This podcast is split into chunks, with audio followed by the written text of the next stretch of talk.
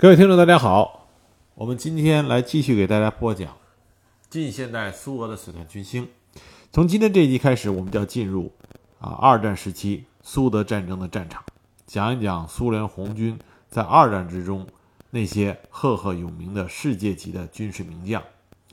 那么要讲起这一个群体的话，那么第一个必须要讲的人就是苏联卫国战争可以说军功排在第一位的。苏联红军元帅朱可夫，朱可夫在世界军事史上和军事论坛上都是赫赫有名的世界级的名将。那么从今天这集开始呢，我就给大家讲一讲这个名将到底是如何炼成的。朱可夫的全名是戈尔奥吉啊，高尔吉·康斯坦丁诺维奇·朱可夫，他是在1896年12月1日出生在俄罗斯。他出生的家庭呢非常贫苦，父亲是一个鞋匠，母亲呢在农场干活。他有一个姐姐，全家四口只有一间房屋，家中的房子小的几乎无法容纳一家四口同时居住。在朱可夫的回忆里，他经常自嘲说：“急死总比冻死强。”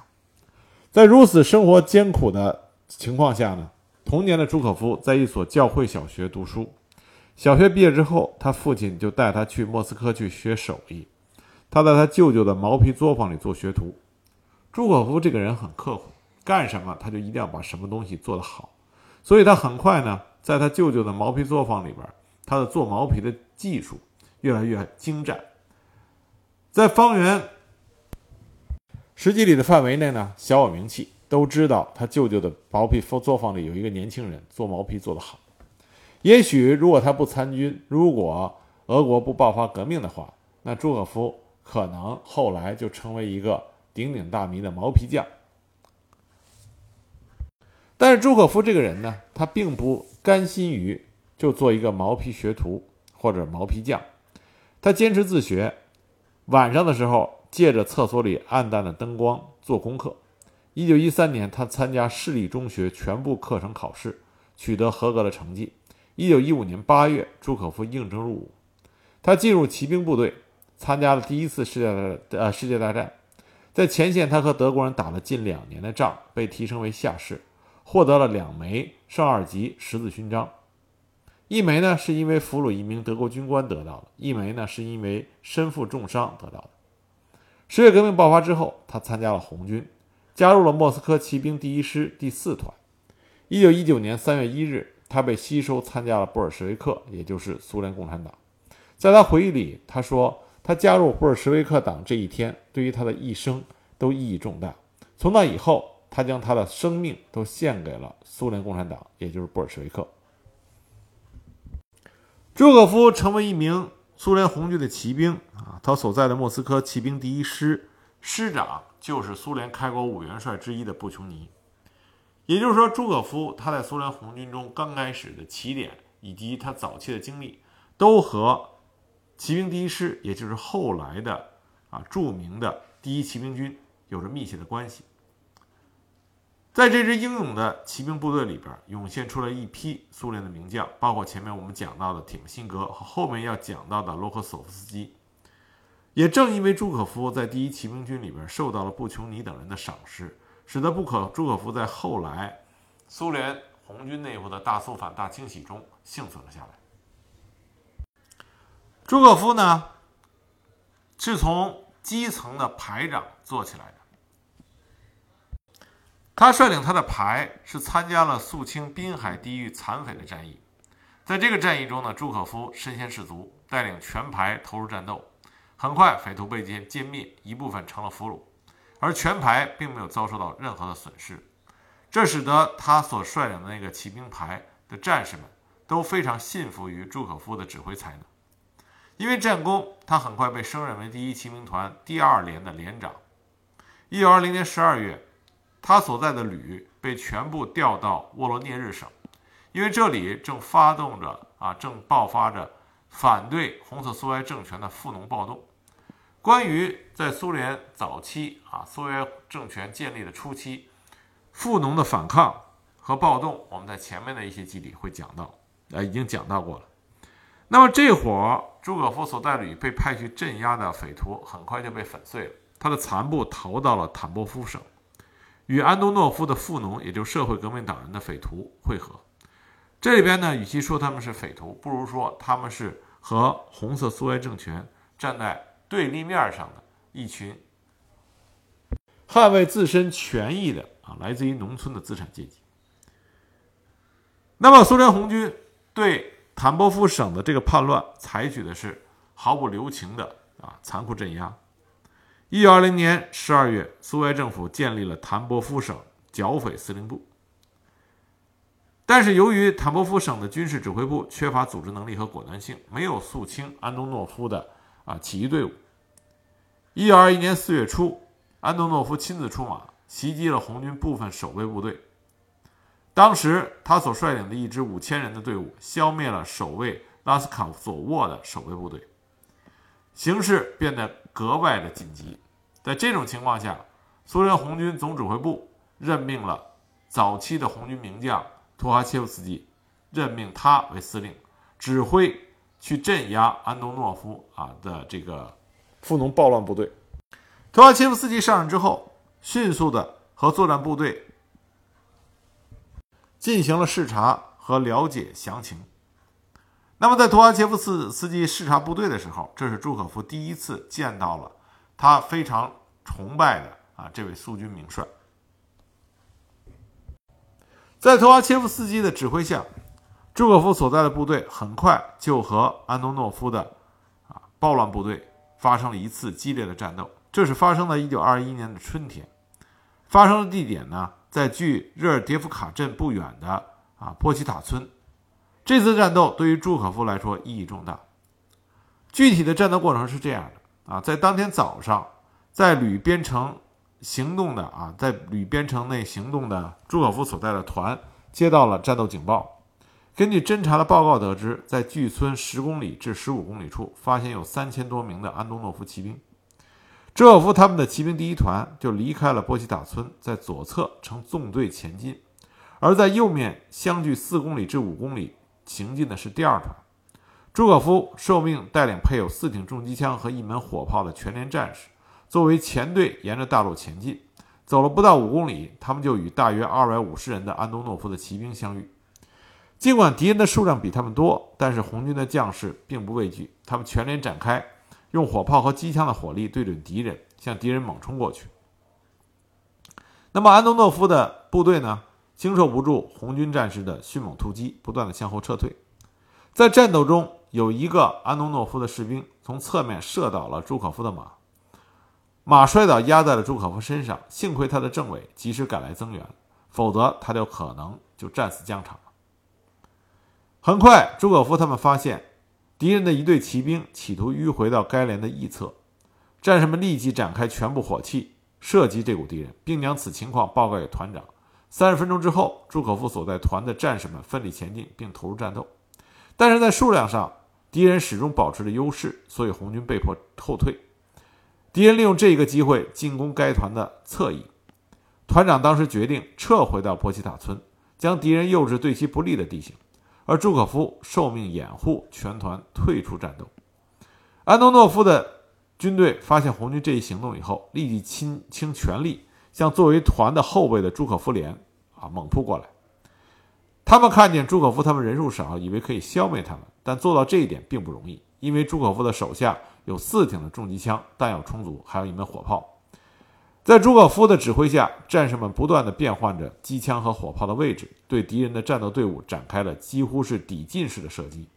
很快，战场上就铺满了安东诺夫部队的尸体，而红军战士则一面战斗，一面慢慢地向后退却。当然，红军的损失也越来越多，人马越来越少。但最终，朱可夫率领他的部队完成了掩护全团撤出的任务，并且将他的连啊在。保存建制的情况下，撤回到了红军的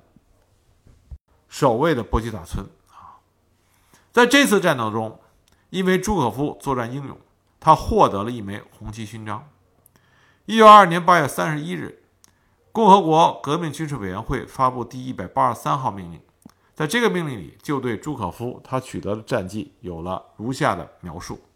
这个命令这么写的：一九二一年三月五日，在坦波夫省波奇塔村附近的战斗中，独立骑兵旅骑兵第一团第二连连长不顾敌人一千五百名至两千名骑兵的冲击，率领全连进行了七个小时的战斗，阻止了敌人的猛攻，随后转入反冲击，经六次白刃格斗击溃了匪徒，为此授予他红旗勋章。啊，这个连长就是朱可夫。一九二一年夏末，红军对逃散在坦波夫希纳的小股残匪进行了最后的清剿。朱可夫连的任务是消灭为数约一百五十名骑兵的啊兹维列夫残匪。那很快，他指挥的部队就发现了残匪，于是开始追击。经过一个多小时的战斗，匪徒们被基本全部啊歼灭。以茨维列夫为首的五名残匪啊，最终逃掉了。他们趁黄昏逃进了森林，但是已经毫无出路。也不会再东山再起。至此，坦波夫境内的安东诺夫暴动被全部的歼灭了。在追击这股残匪的时候，朱可夫碰到了苏联红军的两辆装甲车，而这辆两辆装甲车上有一辆里边坐着的就是朱可夫一生之中一直念念不忘，并且是他称之为自己恩师的啊，苏联红军的早期一位著名的将领，叫做乌布列维奇。因为朱可夫作战勇敢，并且啊善于动脑筋，而且热爱学习，努力的提高了自己的军事指挥技术。到了一九二三年五月，他被任命为骑兵第七师骑兵第四十团的团长。啊，纠正一下啊，不是四十团，是第三十九团啊。他原来是四十团的副团长，被升任为第三十九团的团长。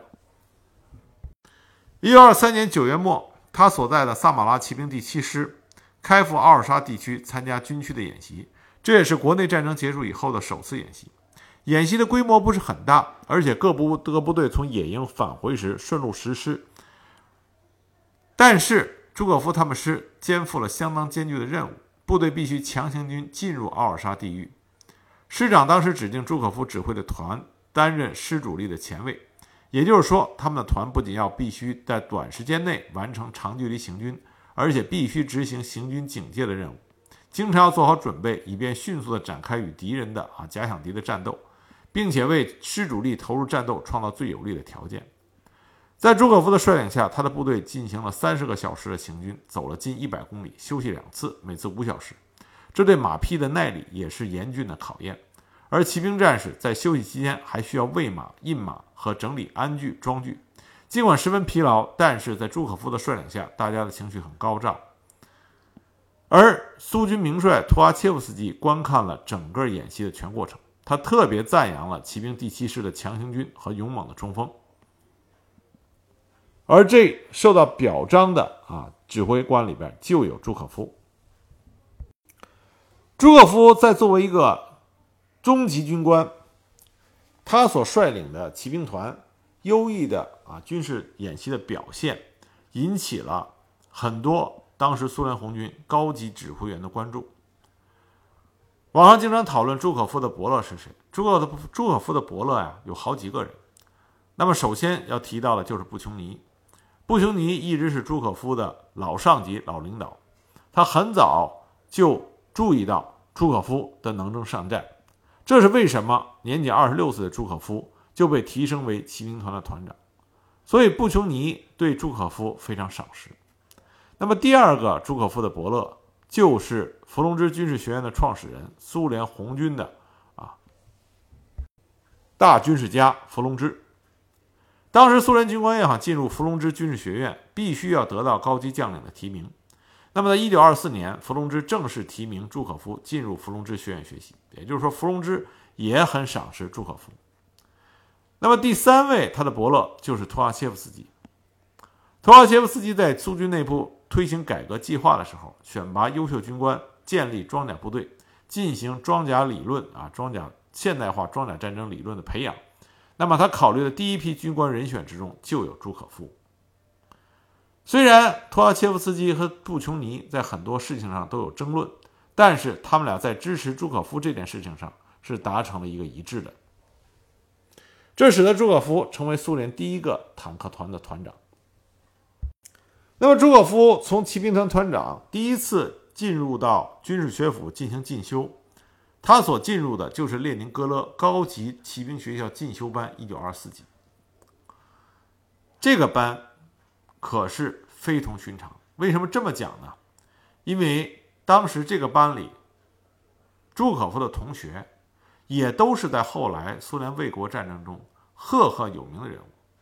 啊，这里给大家念一下名字，大家就知道为什么说这个班非同寻常。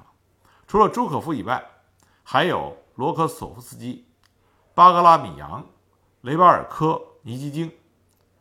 另外还有叶良棉科、铂金等等。二战胜利时，苏军的十个方面军司令员在这个班里占了四席，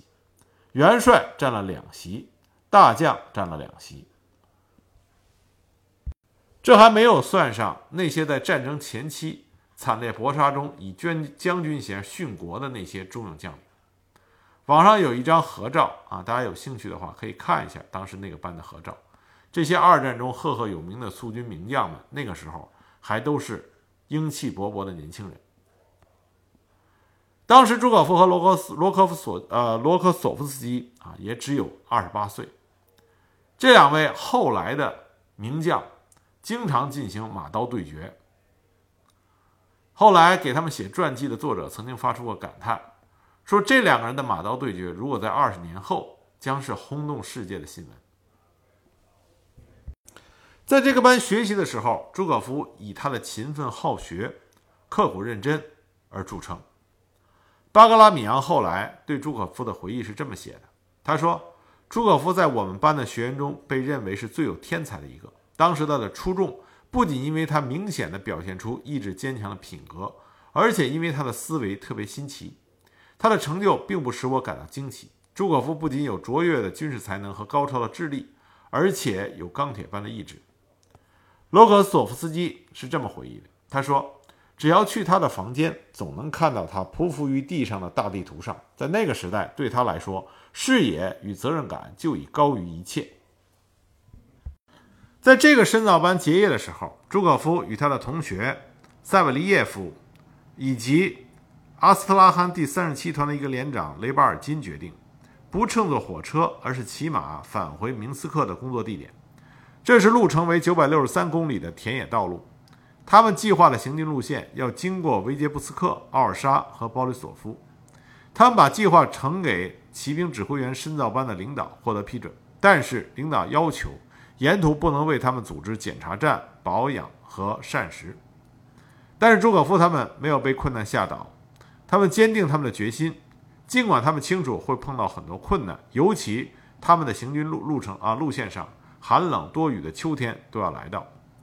九百六十三公里的路程，朱可夫他们计划是走七个昼夜。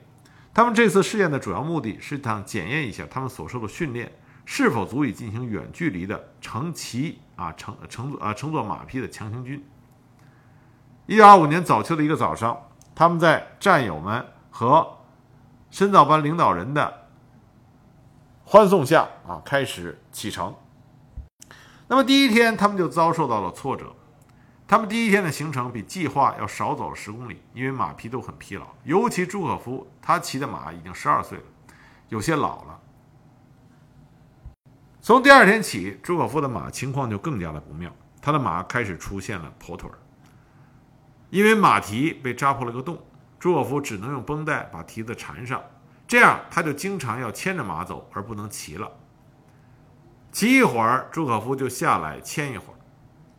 而且在骑的时候，他也只能使用慢步走或者是左跑步，因为马的右脚啊受到了伤害。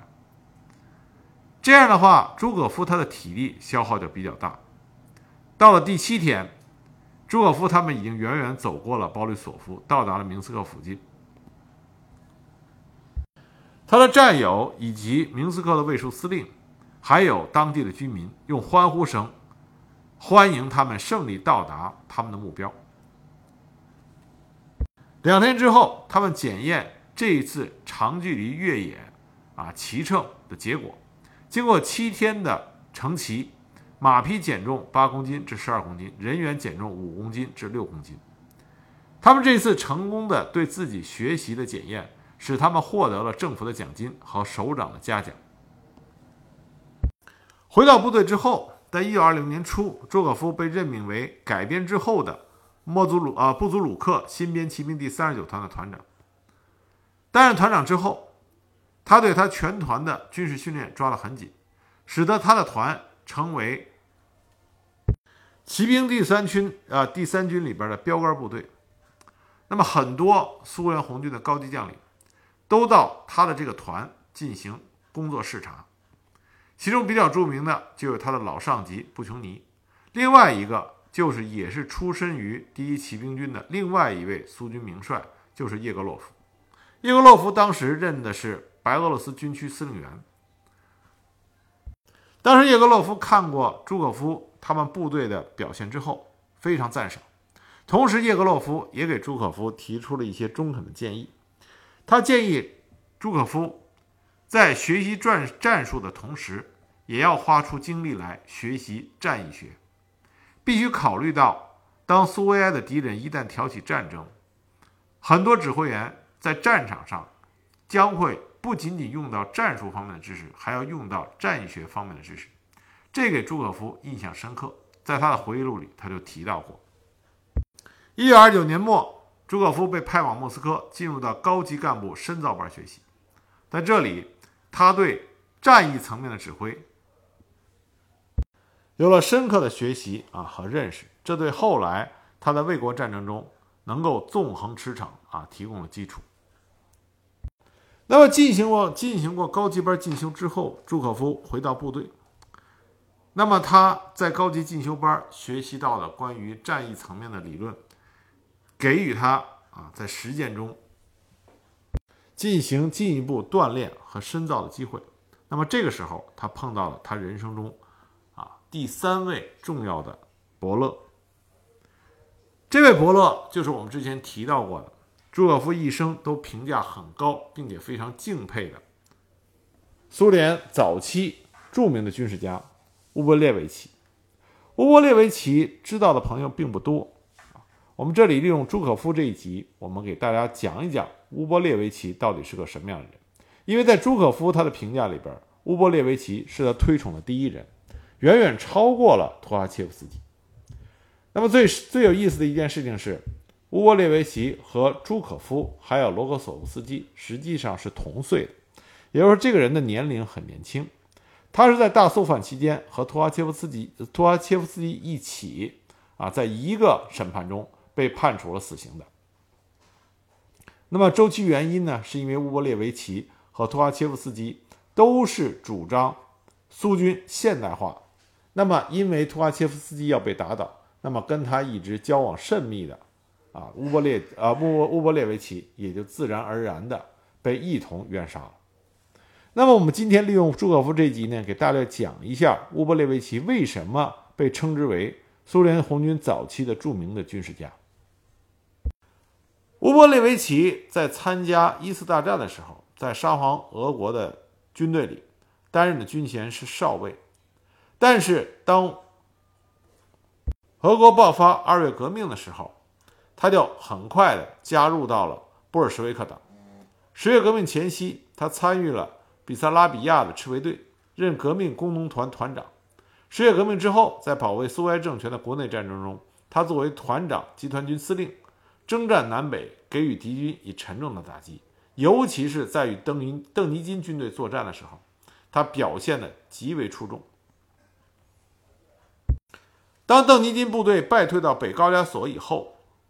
苏联红军总指挥部命令托阿切夫斯基为高加索方面军司令员，而托阿切夫斯斯基的手下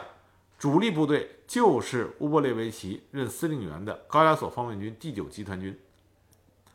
他所率领的部队与方面军其他部队并肩奋勇作战，将曾经不可一世的邓尼金军队彻底击溃，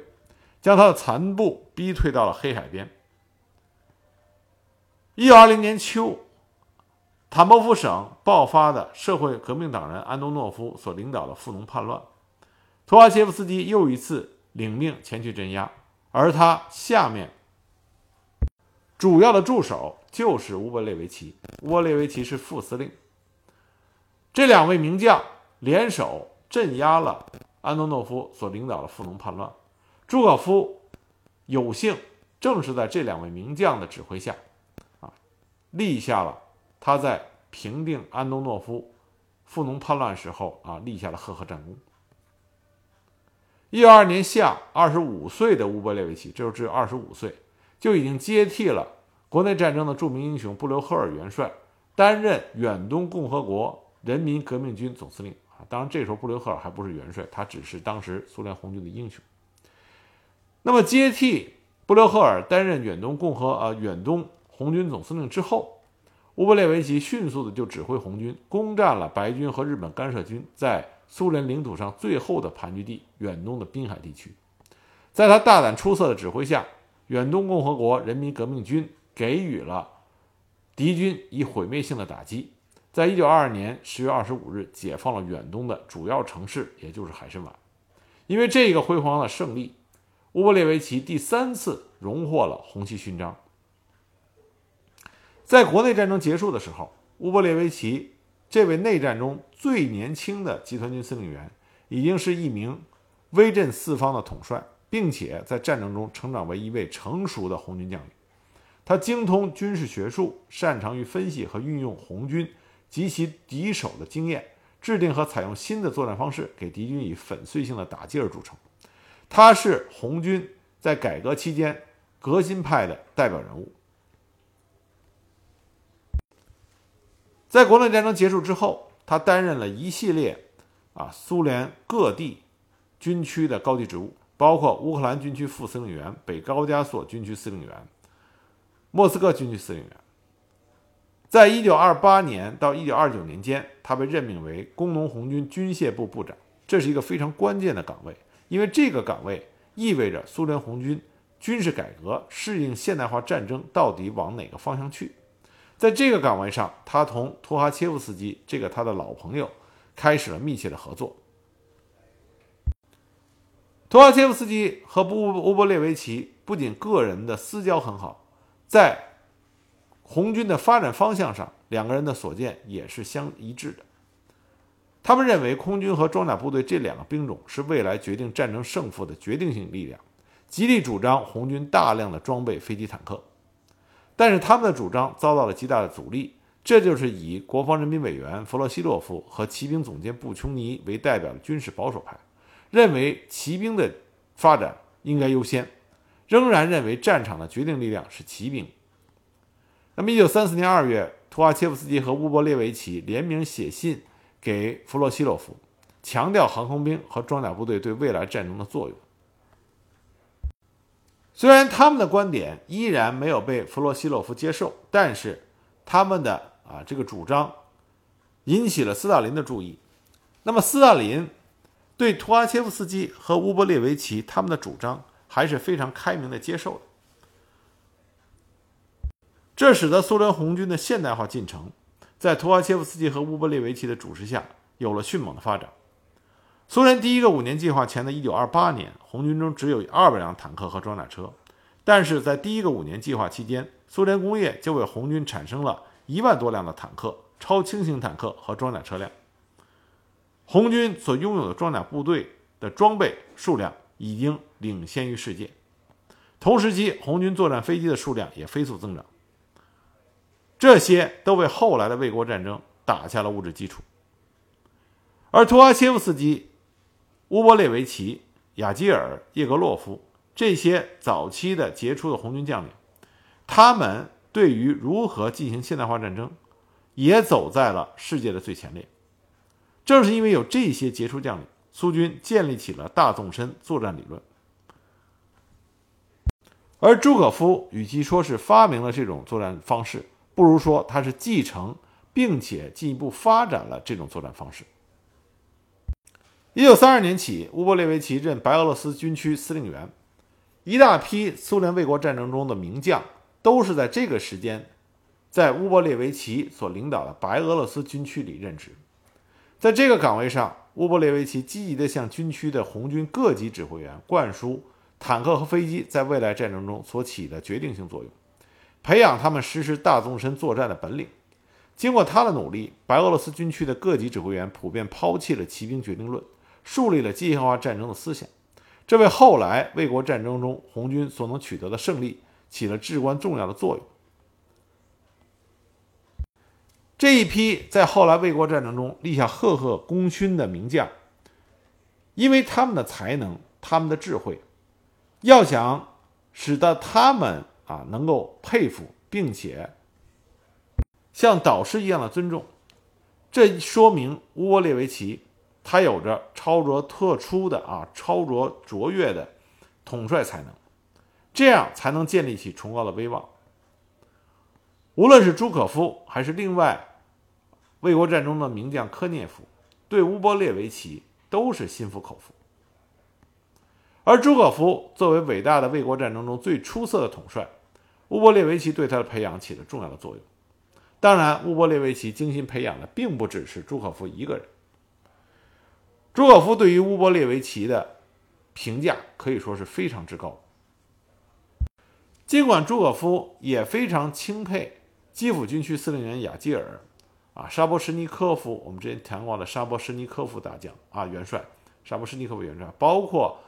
啊，托瓦切夫斯基，还有布留赫尔元帅，这些在朱可夫回忆录里，他都给予了很高的评价。但是，他始终认为乌波列维奇要遥遥领先于其他诸人。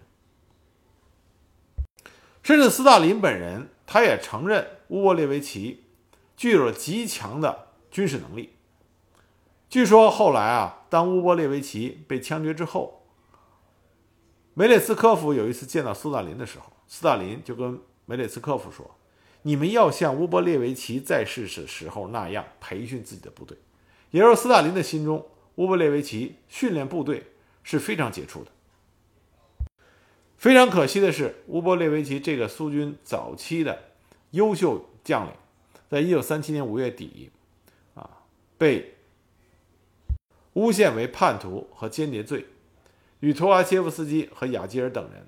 一起经过审判以后，啊，处以枪决，早早的就献出了他的生命，没有能够在苏联后来的卫国战争的战场上大放异彩。苏联卫国战争中的赫赫名将科涅夫，五次红旗勋章的荣获者。科涅夫在他评价早期的红军将领的时候，相对来说是极为刻薄的。要想从科涅夫的嘴里边听说对谁能够完全的佩服、完全的认可，那是很难的。比如说叶格洛夫元帅，很多的史料和很多其他人的评论都认为叶格洛夫元帅是苏联红军中。几位见识非常高超，那么对于战略的认识以及军事的理论都有着很高的造诣。可是科涅夫对叶格洛夫元帅的评价是说：啊，知识渊博，有修养，沉着冷静，但没有能够表现出卓越的军事才能。甚至图哈切夫斯基这位红色拿破仑。科涅夫也认为他是很有才干的人，刚强坚毅，富有理论修养。缺点是众所周知的冒险主义情绪，这种情绪在华沙战役中有所表现。主要缺点是军事阅历较浅，虽然担任过一段时期的军区司令员，但很少直接指挥军队，经验不足。由此可见，科涅夫啊，在他的眼里，这些名帅们啊都有他们的不足。但是有一个人例外。这个人就是乌波列维奇。他认为乌波列维奇是被处决的人中最伟大的军事家，赞赏他在国内战争中的丰富经验，认为乌波列维奇作为集团军司令，目光远大，善于认真的做战前准备，善于培养干部，有超群的军事才能。他的死是苏联红军最大的损失啊！这是科涅夫对乌波列维奇的评价。那么至于朱可夫元帅。后来在采访期间，有人问过他，对于图阿切夫斯基和乌波列维奇的看法。朱可夫是这么说的：“他说，图阿切夫斯基有实施方面军战役的经验，而乌波列维奇在国内战争中最多只指挥过集团军。图阿切夫斯基是个较有名望的人物，但比起乌波列维奇来，我并不特别敬重他。凭我总的观感和个人的军事经验来观察，图阿切夫斯基在战略问题上学识相当渊博。”他在这个方面下了很多功夫，进行过认真的思索，撰写了不少文章。他想问题很深刻，头脑冷静，善于分析。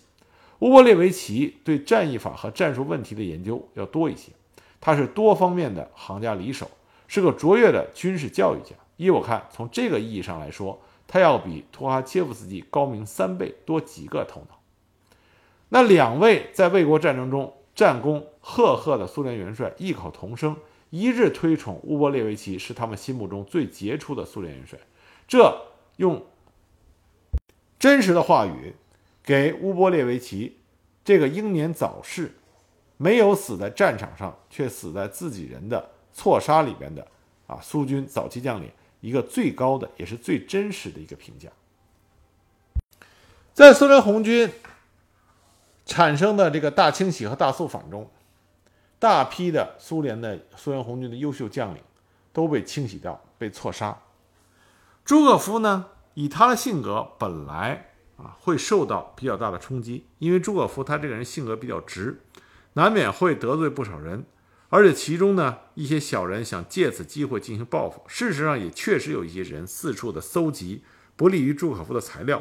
再加上朱可夫呢一直都公开宣称他支持托阿切夫斯基和乌波列维奇他们所主导的啊新式的作战理论，因此朱可夫呢本来是很有可能被清洗掉的。但是因为几个原因，朱可夫并没有受到很大的冲击。第一个，朱可夫是骑兵出身，并且是骑兵部队里边的啊中级指挥官、中级指挥官中的佼佼者，又立过战功，长期是在布琼尼的领导下，因此像布琼尼、弗洛西洛夫、铁木辛格这些第一骑兵军出身的苏联红军的高级领导人，都对朱可夫啊非常欣赏。因此呢，这些人对朱可夫就加以了保护。那么再一个呢，斯大林也早早的知道朱可夫这个英勇善战的骑兵指挥官，斯大林也对朱可夫非常欣赏。因此，斯大林对朱可夫也没有下决心要把它清洗掉。那么，在图哈切夫斯基和乌贝列维奇被审判的时候，朱可夫这个时候被派到了西班牙去。是在西班牙内战中作为军事观察员来了解德军的战力，因此他并不是在苏联境内。而正是因为大清洗和大肃反，苏联红军很多高级职位都被空缺了出来。一九三七年秋，当朱可夫从西班牙回国以后，他被任命为骑兵第三军军长，七个月之后又被调任骑兵第六军军长。因为政治环境的恶化，朱可夫在担任军长以后，相对的就沉默了。他不再大声的疾呼有关机械化部队建设的建议和设想，但是他关注坦克部队建设的思想丝毫没有改变。他仍然坚定地认为，在未来的战争中，坦克和机械化兵团将发挥前所未有的作用。他不断地在他统辖下的部队里进行坦克部队的协同作战的演习。以及在战役和战斗中对坦克防御的组织问题。经过这些演习，他所统辖的部队对于现代化战争的适应以及认识都得到了检验和完善。同时，在担任军长之后，朱可夫感到自己对战略问题的研究不够，因此他开始下功夫阅读大量的战史资料、经典的军事学术著作，借以研究战略和战役问题。另外呢，朱可夫也深刻地感到大清洗给苏联红军带来的恶劣后果，因此他十分重视对年轻干部的培养。